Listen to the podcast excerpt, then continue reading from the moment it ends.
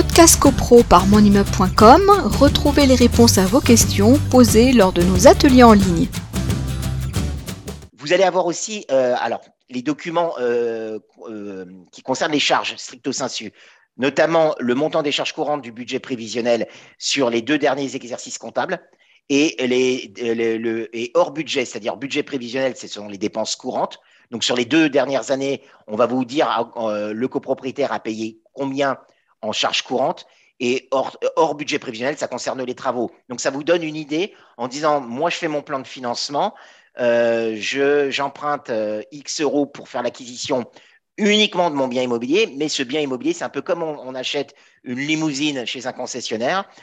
Euh, c'est bien de l'acheter, mais à côté de ça, il va y avoir des dépenses annexes. Est-on en, capable de les assumer Une limousine, ça va être une assurance importante. Et puis, ça va être euh, une grosse consommation de carburant et ça va être peut-être un, entretien au jour le jour un peu important. Bah, faisons le, la réplique en matière de copropriété. Peut-être que vous achetez un, immeuble, un appartement que vous êtes capable de financer, mais que cet appartement eh ben, se révélera quand même assez lourd financièrement à assumer. Si vous avez des, des éléments d'équipement particuliers, des piscines, beaucoup d'espaces verts, etc., si vous voyez les charges euh, trimestrielles rapportées mensuellement, vous allez dire oui, quand même, c'est lourd. Frédéric, on peut quand même rappeler que les charges apparaissent dès l'annonce immobilière, dès la petite annonce, dès la petite annonce. Donc, vous n'êtes pas surpris de découvrir que, vous allez payer tant de charges tous les mois.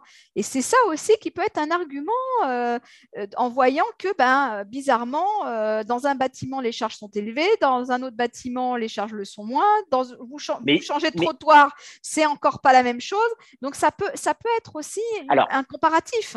C'est pour ça que j'indiquais d'emblée que cette liste de pièces qui doivent être euh, fournies au moment de la signature du compromis de vente, il faut se la réapproprier dès la, visite, c'est-à-dire avant de signer une quelconque offre d'achat, il faut avoir en tête cette liste des pièces pour poser les questions concernant les charges, concernant les travaux, etc. Comme ça, vous vous faites une idée et au moins quand vous signez le compromis de vente, certes la liste va être jointe, mais quand vous avez, avez posé les questions en amont, euh, vous êtes quand même un acheteur beaucoup, beaucoup plus informé.